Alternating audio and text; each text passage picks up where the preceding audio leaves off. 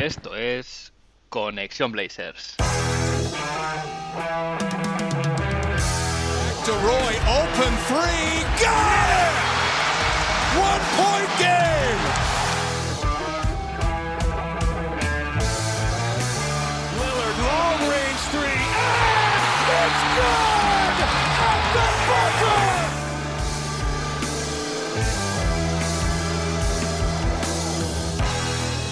Bienvenidos al episodio 45 de Conexión Blazers. Soy Héctor Álvarez y para empezar la semana bien, toca mirar Oregón para traerte una dosis de todo lo que necesitas saber del equipo y en menos una hora. Un rato que se te hará corto. Semana de tres partidos, dos derrotas y es que esta última victoria casi se hace rara porque ha roto una racha de seis derrotas seguidas. Esta racha de seis derrotas seguidas es una racha de récord, pero récord negativo. Y es que eh, ha establecido la, la, máxima diferencia de puntos que un equipo ha sufrido en contra en un intervalo de seis partidos. Es decir, hasta este equipo de los Portland Trail Blazers de esta temporada, nadie había sufrido derrotas tan abultadas durante seis partidos consecutivos. El equipo se queda con un balance ahora mismo de 26 victorias y 40 derrotas, ocupando el puesto undécimo en la conferencia oeste, ya sin acceso al play-in desde hace unas semanas, y con las mismas victorias que los San Antonio Spurs, aunque eso sí, con dos derrotas menos, y también a dos victorias, eh, dos victorias por encima de los Sacramento Kings, que parece que intentan competir, pero ni por esas les da y no nos hacen el favor. Si vamos a las estadísticas que nos da la página web de la NBA, vemos que el offensive rating del equipo ha bajado dos puestos, del 23 al 25. Seguimos en vagón de cola, igual que la semana pasada, en el puesto número 29 en defensive rating. Y esto deja un net rating, el rank 26, también igual que la semana pasada. Eh, durante el episodio de hoy hablaré de temas de actualidad, que han pasado cositas, crónicas de, de los tres partidos Dame Time, como siempre, y también haré un poco de análisis de lo que queda, respondiendo a la pregunta ¿cuántos partidos más creemos que puede ganar este equipo? Así que sin más, empezamos y vamos a ver qué ha pasado en Rip City esta semana.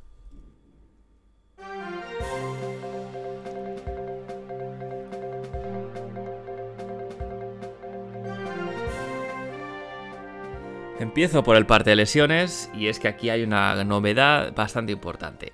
A las ya sabidas lesiones de larga duración de Damian Lillard, Nasir Little, Joe Ingles, Didi Lusada, Eric Bledsoe, Yusuf Nurkic y Justice Winslow, parece que la lista no se acaba nunca, eh, tenemos ahora también a Anthony Simons, tras unas pruebas del equipo, una resonancia magnética que se le hizo hace tres días, eh, se le ha diagnosticado una tendinopatía en la rodilla izquierda, eh, tendinopatía, tendinopatía, esta palabra que hemos visto tanto en el, en el parte de lesiones del equipo esta temporada, es, es también lo que le han diagnosticado a Anthony Simons, y es que inicialmente se dijo que tenía un golpe en el cuádriceps, pero eh, las pruebas a más, con más detalle han revelado la, la lesión real. Esto es una pena porque Anthony Simons estaba jugando muy bien, también es verdad que allana el, camino del tanque, es decir, Joe Cronin no va a protestar por, por esto, pero sí que es verdad que, que, es una lástima porque Anthony Simons estaba como un poco llegando a la carrera por el MIP, el jugador más mejorado, aunque tal vez no tenía números de ganarlo, pero sí de estar arriba en las votaciones. Y ahora ya, evidentemente, eh, se dice que va a ser revaluado entre una y dos semanas, se va a perder 6, 7, 8 partidos aproximadamente, con lo cual parece bastante, bastante seguro decir que se ha caído de esta carrera y es una lástima para Ant. Y precisamente con tanta lesión en, en la plantilla, eh, pues hay que anunciar también nuevas incorporaciones que, que básicamente confirmaba Adrian Wojnarowski vía Twitter el viernes. Y es que Drew Eubanks, que ya estaba en el equipo, ha firmado un tercer contrato de 10 días.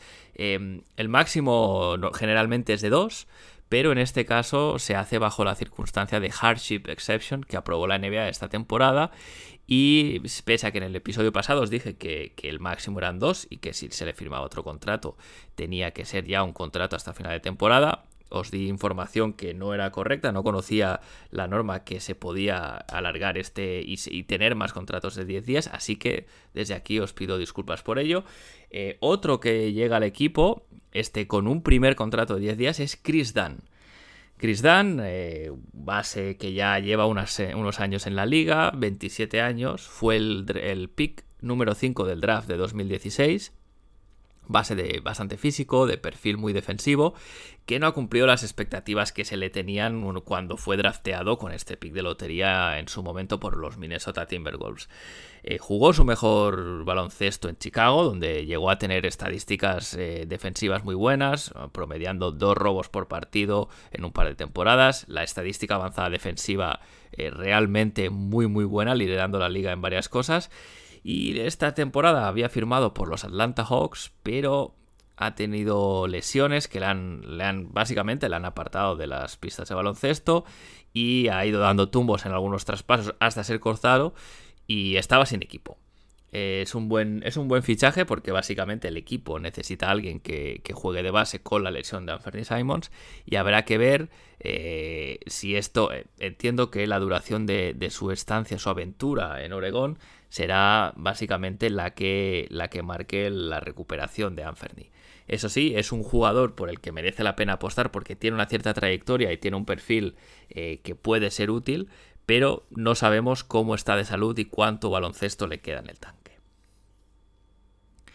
Otra, otra novedad que se, se confirmaba justo hoy, eh, relativa al, que también afecta al equipo, es que la NBPA, la, la, Asociación de Jugadores de la NBA, algo así como el Sindicato de Jugadores, ha elegido a sus representantes en los Portland Trail Blazers y han sido no otros que Anthony Simons como representante formal y Nasir Little como alternativa en caso pues que Anferni no pudiese asistir a alguna reunión o, en algún en algunos eh, bueno pues en alguna de las de las tareas que tuviese que hacer no no, no pudiese pues eh, Nasir perdón es, es la, alternativa Ambos han sido elegidos por votación entre los miembros del equipo, así que trabajarán codo con codo con CJ McCollum, su ex compañero en los Portland Trail Blazers, que es ahora mismo el presidente de esta asociación de jugadores. También se anunciaba la semana pasada que hay un cambio en los protocolos de, seguridad de salud eh, que afectan a, la asistencia al Moda Center y es que a partir del pasado sábado 12 ya no es necesario llevar mascarilla en el estadio y tampoco hace falta llevar prueba de, bueno, acreditación de estar vacunado. Esto este cambio de normativa se hace en línea con las normativas que ha aprobado recientemente el Estado de Oregón, así que para los oyentes locales, eh, si ya, si no lo sabían ya, pues ahora mismo esta es la nueva situación en cuanto a, requisitos de cara a poder entrar en el estadio. Y para cerrar el capítulo de actualidad me voy a la recta final de la temporada universitaria. Y es que durante esta semana pasada y fin de semana sobre todo se jugaron los, los Conference Tournaments eh, que preceden al March Madness, y, el March Madness, como, como, ya sabréis casi todos, es un torneo el más importante del baloncesto universitario. Se disputa a lo largo del mes de marzo. Eh, la Final Four este año es justo a principios de abril en, New Orleans. Y es un torneo universitario en el que, bueno, normalmente eh, no generaba tal vez demasiado interés en la franquicia porque no, no se tenía la posibilidad de tener un pick de lotería, pero evidentemente este año eh, a los que ya les gustase el baloncesto universitario bien y hay muchos que no estaban muy puestos al día y ya van a tener un ojo en, el Match Madness para ver a posibles prospects, posibles jugadores que pueda draftear la franquicia. Yo personalmente no soy un experto, veo bastante poco baloncesto universitario, así que tampoco me voy a, tampoco voy a hacer aquí una especie de scouting eh, acerca de candidatos, ya para eso traeré en las próximas semanas a expertos en el tema que os podrán informar mucho mejor que yo, porque como os digo, eh, me suenan nombres, he visto cosas, pero creo que para evaluar a un, a un jugador que juega eh, del orden de 20, 30 partidos en la universidad, un vídeo de highlights o dos no hacen, no hacen la faena, ¿no? Los que sí que están evaluando con, bastante detenimiento, evidentemente, es la front office. Hemos sabido que Joe Cronin y otros miembros de, la, bueno, pues de la front office han asistido a partidos en los campeonatos de conferencia este fin de semana y están haciendo eh, ya el, scouting en pleno derecho, preparando el próximo draft, porque este March Madness, eh, si bien los jugadores ya llevan eh, bastantes partidos jugados en sus divisiones y en la temporada regular de la liga universitaria, evidentemente, eh, cuando hay la carrera hacia el título es donde se ven muchos detalles competitivos de jugadores que finalmente acaban eh, decidiendo decantar la balanza hacia uno u otro lado. Y como siempre, tras la actualidad, me voy a ver qué ha pasado en las canchas de baloncesto. Me voy a las crónicas de la semana.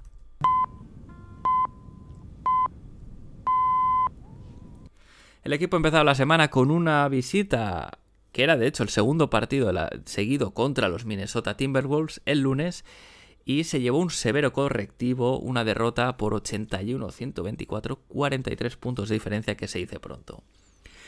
Anthony Simons no jugó este partido, con lo tanto quedó un quinteto de circunstancias con Brandon Williams, Josh Hart, CJ Levy, Trendon Watford y Drew Eubanks. Destacar que tanto Trendon Watford como Brandon Williams fueron, debutaron como titulares esta temporada. Por la parte de los Timberwolves no jugaron ni de Angelo Russell ni Anthony Edwards, pero aún así un equipo con evidentemente la mayoría de sus efectivos, muchísimo más talento que, que los Blazers y ahí empezó el partido que ya se, dejó notar la diferencia, ¿no? Eh, si, en el, si, en el, game anterior contra Minnesota, Anthony Simons había mantenido el partido mucho más igualado de lo, uno, de lo que uno podía pensar antes de empezarlo, en este caso sin Anthony pues no fue así.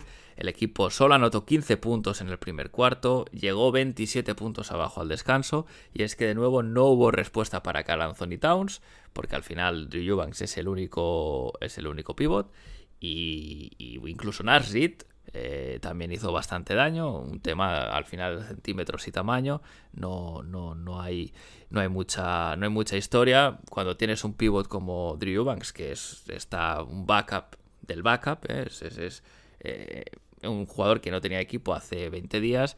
Cuando lo enfrentas a un All-Star como Carl Anthony Towns, pues evidentemente no es, no es tema de, de Eubanks. Te pasó lo que tenía que pasar. Y el partido no tuvo nada de historia, evidentemente fue una, victoria muy plácida para los Timberwolves. Destacar a Brandon Williams, que, anotó 27 puntos con 8 asistencias, 4 robos también. Eh, dio la sensación que en cualquier en todo momento podía buscar el tiro que quería. La verdad es que ha sido, creo que es un, acierto haberle firmado un two-way. me está demostrando cositas eh, interesantes, así que vamos a ver. Eh, vamos a ver qué más nos puede enseñar de aquí a final de temporada, ¿no? Trendon Watford también jugó bien, 11 puntos, 7 rebotes, 3 asistencias, ¿no? Un poco en su línea, aportando, aportando un poquito de todo. Keon Johnson acabó con 14 puntos, 7 rebotes, pero bastante malas decisiones. Eh, eso sí, se nota que atléticamente es una bestia y, puede atacar el aro. La verdad es que, pese a estar delgado, es fuerte, salta mucho y es un recurso que está bien tener en el equipo. No puede sorprender realmente perder de, estos 43 puntos cuando miramos el 5 titular, ¿no? Al final tenemos a Brandon Williams, que es un two-way, que llegó con contratos de 10 días, eh, Josh Hart, que es el único jugador que sería de rotación en un equipo normal de NBA, eh, CJ Levy, segunda ronda en su año sophomore, no ha demostrado gran cosa. Eh, Trendon Watford es un rookie undrafted, era two-way, de hecho, hasta hace unas semanas. Y Drew Eubanks, eh, pues lo que hemos dicho, ¿no? En, su, en sus contratos de 10 días, un poco como, como emergencia por las lesiones. Eh, entonces, bueno, pues el, resultado es el que tenía que ser. Desde luego Joe Cronin está haciendo un buen trabajo eh, para tanquear, está es decir, los movimientos para tener el peor roster posible los está llevando eh, al dedillo y, en eso pues está quedando un tanque la mar de estupendo. Decir que una cosa que me sorprendió bastante fue ver que, que se vio una ola en el estadio de los Timberwolves, incluso en el banquillo, algo que ah, podríamos pensar que no es muy respetuoso hacia, hacia nuestros jugadores, que no lo es, pero claro, tampoco puede sorprender eh, cuando pones este equipo a jugar, ¿no? Que estas cosas pueden pasar. A mí personalmente eh, me sabe mal por los jugadores porque no es nada agradable enfrentarte a, a una situación así, ¿no? Donde bueno, pues eh, bastante tienes con ir perdiendo de 40 como para encima pasen esas cosas, ¿no? Pero bueno, al final eh, la falta de talento es la que es, el equipo no tenía tamaño, no tenía creación de tiros, no tenía tiradores, con lo cual, bueno, pues eh, sí que es verdad que el esfuerzo lo pusieron ahí los chicos y, bueno, pues se acabó el partido y a pensar en otra cosa. El miércoles el equipo visitaba la cancha de los Utah Jazz y también se llevaba otro correctivo 85-123. De nuevo, sin Anthony Simons y un quinteto titular perdón, de Brandon Williams, Josh Hart, CJ Levy, Elijah Hughes y Drew Eubanks eh, eran los que salían un poco a defender la camiseta en Salt Lake City. En este partido se certificó esta, esta, derrota, esta racha de derrotas eh, con la peor diferencia de puntos eh, en, la, NBA que os comentaba a lo largo de seis partidos. Y es que el equipo, la verdad, eh, fue. Si el partido contra Minnesota fue difícil de ver, este, pues fue tres cuartos de lo mismo. El equipo solo anotó 35 puntos en la primera mitad de juego. un poquito vergonzoso en el sentido de que este partido estaba televisado nacionalmente, con lo cual, si alguien en otra punta del país veía a los Portland Trail Blazers por primera vez, no se va a aficionar a nuestro equipo, eso, eso lo tenemos todos claro. Y bueno, el marcador al final del tercer cuarto era 96 a 49. Esto es decir que los Blazers son el primer equipo esta temporada en no llegar a 50 puntos en los tres primeros cuartos, para que nos hagamos una idea del nivel de talento que tiene el equipo ahora mismo. Y bueno, destacar en este partido eh, a Keon Johnson, que jugó bien. Eh, de hecho, fue el único jugador con más menos en cancha no negativo, aunque tampoco fue positivo porque se quedó en cero. Eh, acabó con 15 puntos, un rebote, 5 asistencias, un robo y 3 de 6 en triples. La verdad es que estuvo, estuvo fino de cara al aro. Y el, también destacar la anotación máxima, el récord de anotación en la carrera de Trendon Watford con 22 puntos. Se le vio con más confianza para anotar sobre todo y es que evidentemente ante la falta de Anthony Simons eh, está bastante claro que, el equipo le ha pedido... Eh, bueno, Chansey Billups y el cuerpo técnico en este caso le tienen que haber pedido que lo haga porque buscó mucho más el balón y fue mucho más agresivo de cara al aro. Añadir, también añadió tres rebotes y un tapón.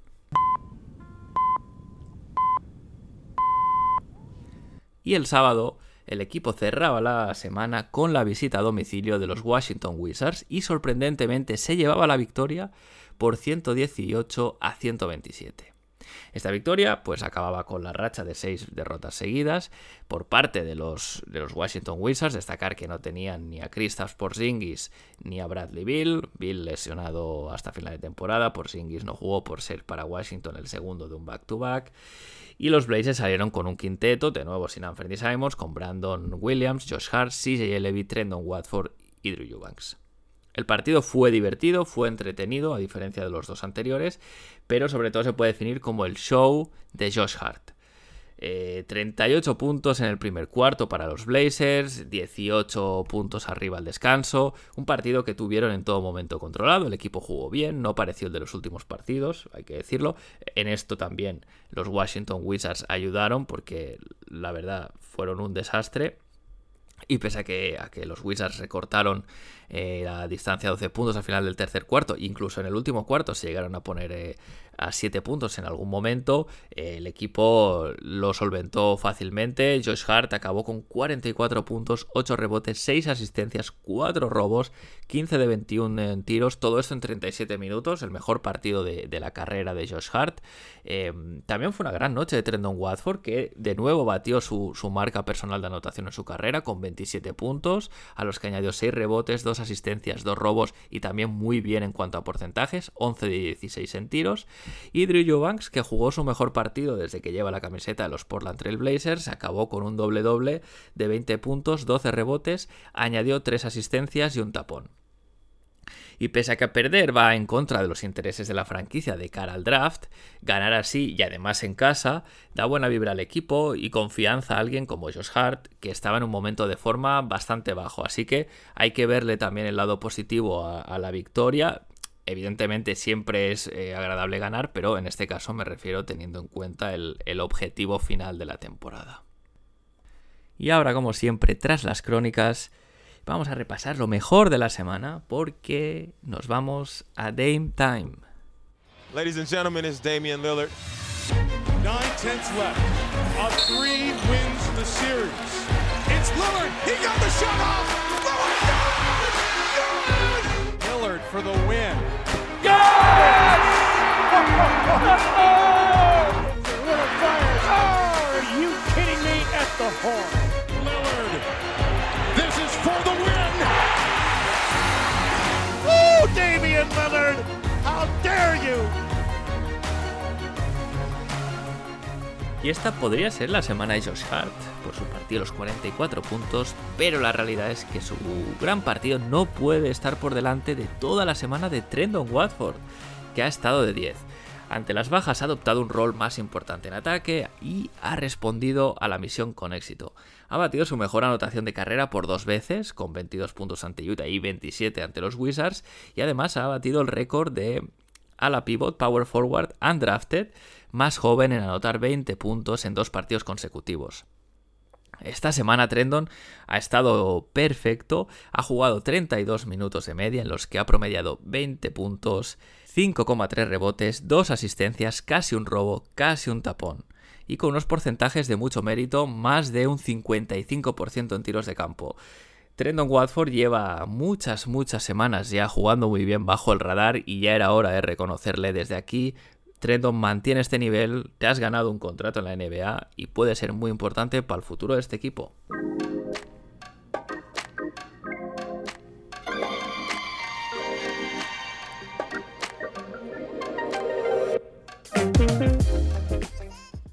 Y para cerrar en el último bloque del episodio, voy un poco a repasar el calendario y ver, y ver para hacernos un poquito a la idea de, bueno, pues con qué récord puede acabar el equipo, cuántos partidos en definitiva más puede ganar eh, los Portland Trail Blazers de aquí a final de temporada. Hay que decir que quedan 16 partidos. Eh, se hace raro mirar el calendario de esta manera porque normalmente lo hemos hecho tradicionalmente para ver eh, el rival en primera ronda de playoff. Este año, pues lo hacemos por viendo los rivales de la lotería. Eh, cosas, cosas ¿no? que pasan. Es lo que hay, una temporada un poco distinta a lo que nos tiene acostumbrados el equipo. Em, recordar que el equipo tiene dos picks, uno que es propio y otro que llegó en el traspaso de CJ McCollum a través de los New Orleans Pelicans. El pick propio es, es un pick que es nuestro si es de lotería y es de Chicago en caso de no serlo. Bueno, parece bastante seguro decir a estas alturas que el pick va a acabar siendo nuestro porque evidentemente el equipo no va a entrar en playoff, por lo tanto no va a hacer falta enviarlo este año a Chicago. El pick de los New Orleans Pelicans tiene un poquito más de historia porque está protegido entre el 5 y el 14. Si queda en los primeros 4, se lo quedan los Pelicans. Pero si los Pelicans entran en el playoff, con lo cual el pick se iría más arriba del 14, este pick se iría para los Charlotte Hornets. Con lo cual nos interesa que, que los Pelicans, bueno, o que bien caigan en el play-in o que se queden a punto de entrar.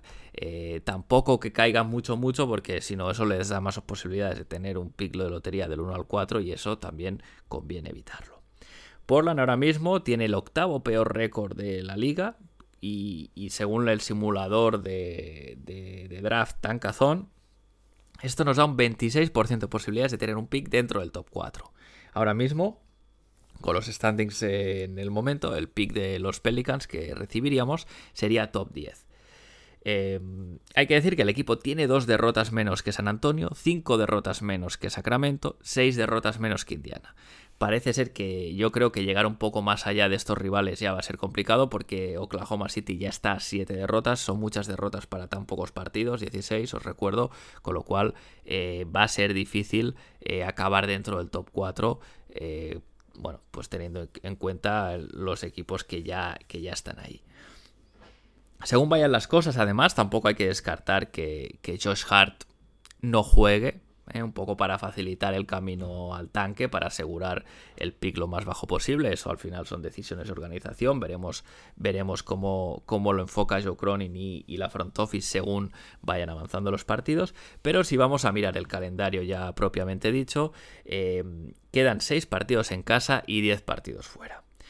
Eh, se empieza un road trip en el este, que empieza hoy mismo, lunes, mientras grabo el podcast.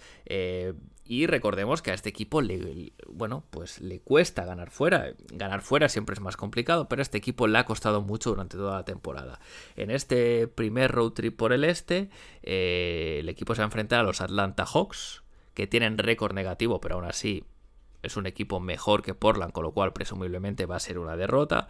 Eh, mismo caso para los New York Knicks, que es el segundo partido del road trip. Los Knicks también con un récord negativo, con unas sensaciones un poco extrañas, pero son mejor equipo que los Portland Trail Blazers. Ahora mismo yo me, la, jugaría que este partido también se va a perder.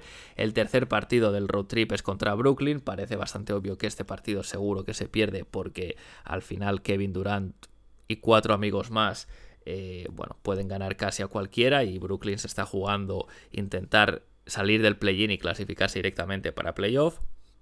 Y luego llega, para cerrar el, road trip por el este, eh, la parte con truco es un back-to-back en el que se visita a Indiana primero y a Detroit después.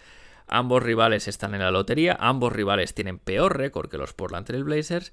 Eh, yo creo que es muy probable perder el último partido, el, partido en back-to-back contra Detroit, al ser el último partido de la gira, eh, ser en back-to-back y además viajando, bueno, pues entiendo que, ese partido es probable que si por simple y puro cansancio eh, y ganas de llegar a casa se pueda perder. Eh, por, lo, por el contrario, creo que el partido contra Indiana se puede ganar y yo anotaría ese partido como posible victoria del equipo.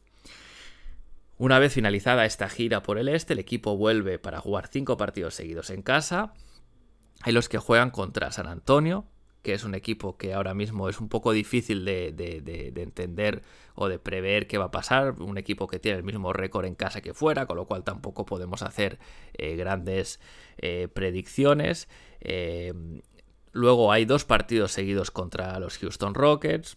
Los Houston Rockets son el peor visitante de la liga. Pese a que tienen jugadores con, más talento, como pueden ser Christian Wood o Alperen Sengun, incluso el rookie que está jugando muy bien. Eh, bueno, pues no hay que olvidar que Houston, para ellos, el segundo partido también será en back-to-back. Eh, son el peor equipo visitante de la liga. Yo creo que estos dos partidos Portland los puede ganar. tras ellos se recibe la visita de los Oklahoma City Thunder, otro de los equipos que tiene peor récord que, nuestros Portland Trail Blazers. Yo creo que este es un partido al 50%, difícil de decir si se ganará o se perderá. Eh, y acabamos esta, esta serie de partidos en casa con la visita de los Pelicans, la vuelta de CJ McCollum al Moda Center. Unos Pelicans que se están jugando entrar en el play-in, con lo cual entiendo que se llevarán la victoria de vuelta a Luisiana. Después cinco partidos fuera más, este caso una gira por el oeste, en los que visitamos a San Antonio dos veces, a Oklahoma y a los Pelicans de nuevo, para cerrar en Dallas, un partido que parece seguro que será una derrota porque la diferencia con Dallas es abismal y además Dallas en ese momento muy probablemente se estará jugando tener factor campo o no en playoff, con lo cual eh, entiendo que irán con todo. Y para cerrar en el último partido de la temporada regular y de la temporada en este caso para nuestros Portland Trail Blazers será una visita de los Utah Jazz al Moda Center, otro partido que seguramente acabará en derrota, por lo que poco parecido al, partido anterior que comentaba de Dallas. Los Utah Jazz aparte de ser un equipo mucho mejor que los Portland Trail Blazers ahora mismo, es presumiblemente se estarán jugando el factor cancha para playoff en, ese momento, con lo cual eh, es bastante probable que vayan con el acelerador a fondo y sin contemplaciones. Un poquito para hacer resumen, porque es muchos nombres, muchos partidos, muchos equipos, eh, decir que por lo que yo veo, creo que hay ocho derrotas que son bastante probables. Sería el partido Atlanta, los Knicks, Brooklyn, Detroit por ser el segundo de un back-to-back y quinto en la gira por el este, eh, los dos contra los Pelicans, el partido contra Dallas y el partido contra Utah.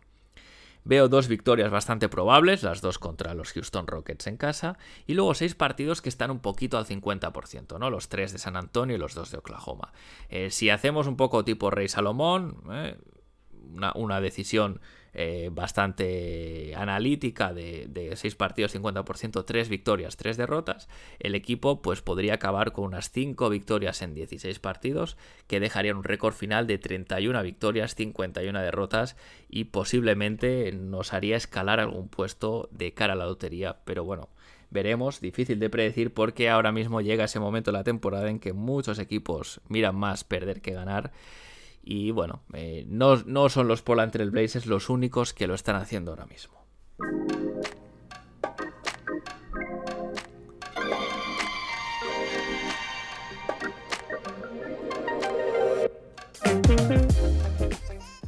¿Y qué le espera al equipo esta semana?